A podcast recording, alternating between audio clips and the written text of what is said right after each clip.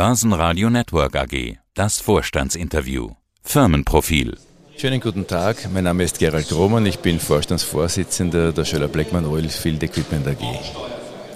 Und Sie stellen her Hochpräzisionsteile für die Oilfield Service Industrie. Schwerpunkt sind armmagnetische Bohrstrangkomponenten für die Richtbohrtechnologie. Herr Grohmann, das ist ja alles schön und gut. Ist auch sicherlich wichtig. Aber was wirklich zählt, das ist doch Ihr runder Geburtstag, Anfang der Woche. Und den feiern Sie hier auf der Gewinnmesse in Wien. Wie haben Sie Ihren Geburtstag gefeiert? Wie geht's Ihnen? Ja, mir geht's gut, Dankeschön. Die Party war Gott sei Dank schon am Wochenende, denn an meinem Geburtstag am Montag hatte ich einen Termin bei der Wiener Börse mit Vortrag und so weiter und so fort. Also life as usual. Sie erfreuen sich bester Gesundheit, hoffe ich. Absolut ich habe ja gehört, was heißt gehört, seit einem Jahr haben Sie ja schon gesagt, also passt auf, wenn mein Vertrag ausläuft, dann war es das für mich. Äh, dann habe ich das nächste Jahrzehnt erreicht, ich war lang genug dabei. Ich glaube, Sie sind der dienstälteste börsennotierte CEO in Österreich, stimmt das? Ja, das kann stimmen. Also ich bin jetzt seit 22 Jahren an der Spitze von Scheller Blackman und es waren 22 schöne Jahre. Und Sie gehen jetzt wirklich in Rente? Sie machen nichts? Sie kümmern sich um, um Sport, um Hobby, um Familie? Großteils ja und ich werde vielleicht ein paar andere Dinge auch noch machen. Ich lasse die Dinge einfach auf mich zukommen. Ja, was sind das für andere Dinge? Kommen wir.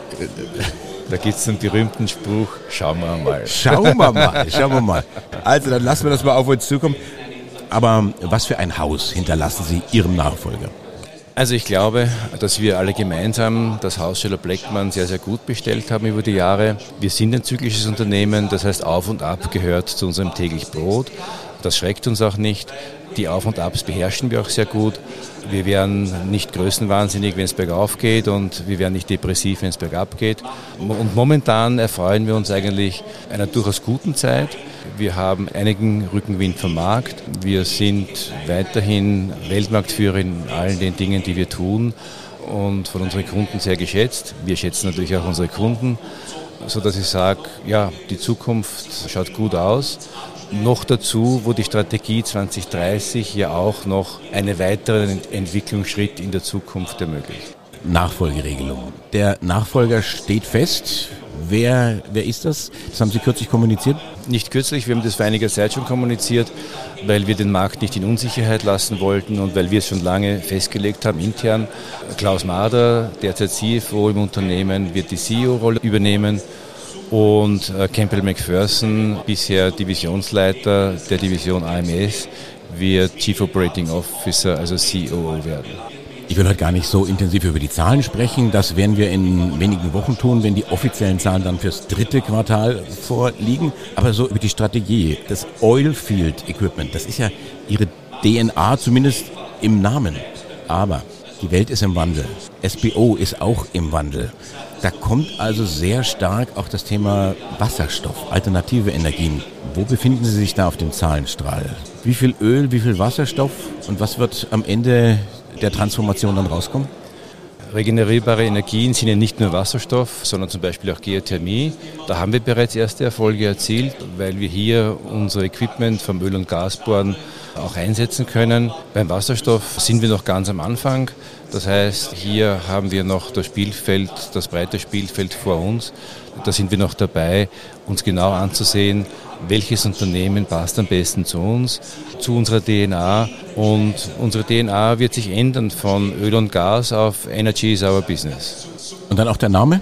Auch der Name wird sich ändern, aber äh, das wird von mir noch nicht gespoilert. Wir sind unter uns. Kein Tipp?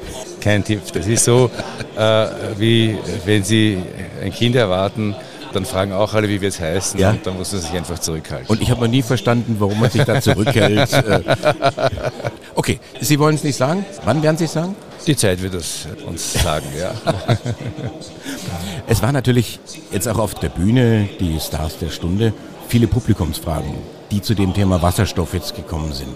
Hat Sie das überrascht, dass Überhaupt man gar nicht, nicht, mehr über, über Öl fragt? Ja. Das nimmt man ja. mehr oder weniger zur Kenntnis, da sind die Weltmarktführer. Aber was habt ihr in Wasserstoff vor? Ich finde es sehr schön, dass es so aufgenommen wird. Auch ich äh, bin in der Zwischenzeit sehr äh, tief drinnen in, den, in dem Thema. Und ja, es ist ein Teil unserer Zukunft. Wir verabschieden uns nicht von Öl und Gas. Energiesicherheit bleibt weiterhin wichtig, auf viele, viele Jahrzehnte noch. Aber das Thema Wasserstoff wird an Bedeutung gewinnen, wird Fahrt aufnehmen und wir wollen da von Beginn an dabei sein. An welcher Stelle der Wertschöpfungskette? Ich vermute mal als, als Produzent von Wasserstoff eher nicht.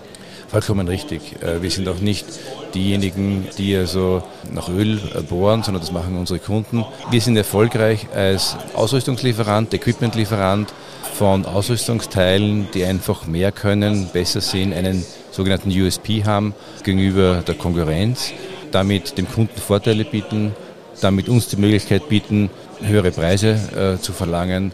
Und genau in diesem Feld suchen wir auch im Bereich von Wasserstoff, Wasserstoffderivaten ein geeignetes Target. Mit Ihrer Kompetenz, mit Ihrer Expertise, da können Sie ja nicht nur Öl und Gas, wo Sie herkommen, oder in Zukunft dann das Thema Wasserstoff beackern. Sie gehen auch in die Raumfahrt. Sie haben da in Houston, äh, wo die amerikanische Raumfahrt zu Hause ist, haben Sie 3D-Drucker hingestellt. Groß wie irgendwelche Laster. Was, was machen Sie damit?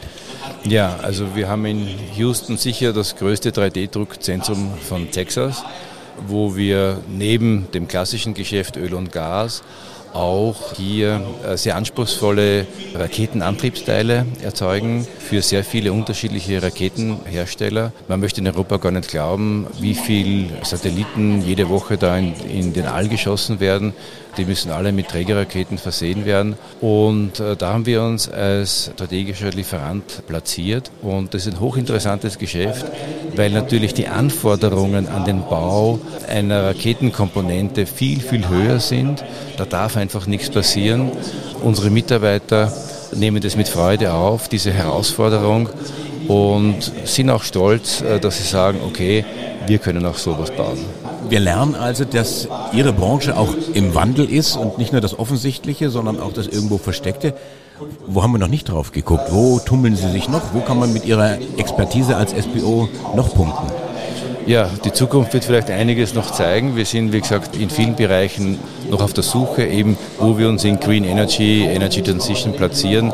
Das mag noch offen sein, aber wir haben zum Beispiel auch jetzt ein Unternehmen gekauft im Mittleren Osten, äh, die Firma Praxis, die also nicht nur äh, Packer für, das sind Abdichtelemente, äh, für die Öl- und Gasindustrie herstellt, sondern auch für Carbon Capture und Storage. Auch das ist ein Thema, wo wir sagen, naja, wenn Öl und Gas noch lang benötigt wird, dann wird es vielleicht umso mehr notwendig sein, das CO2 dann gesichert hier irgendwo unter der Erde zu bunkern. Auch da sind wir bereits mit ersten Aufträgen erfolgreich gewesen. Gerald Grummann, der CEO der Schöller Leckmann All Energies Equipment. Oh, jetzt habe ich, hab ich was Falsches gesagt. ähm, äh, Oilfield Equipment wollte ich natürlich sagen. Dankeschön fürs Interview und Ihnen persönlich alles Gute. Ganz, ganz herzlichen Dank. Auf Wiedersehen.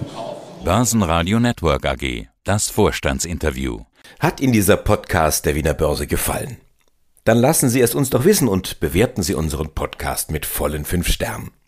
Vielen Dank und bis zum nächsten Podcast. Alles rund um Börse.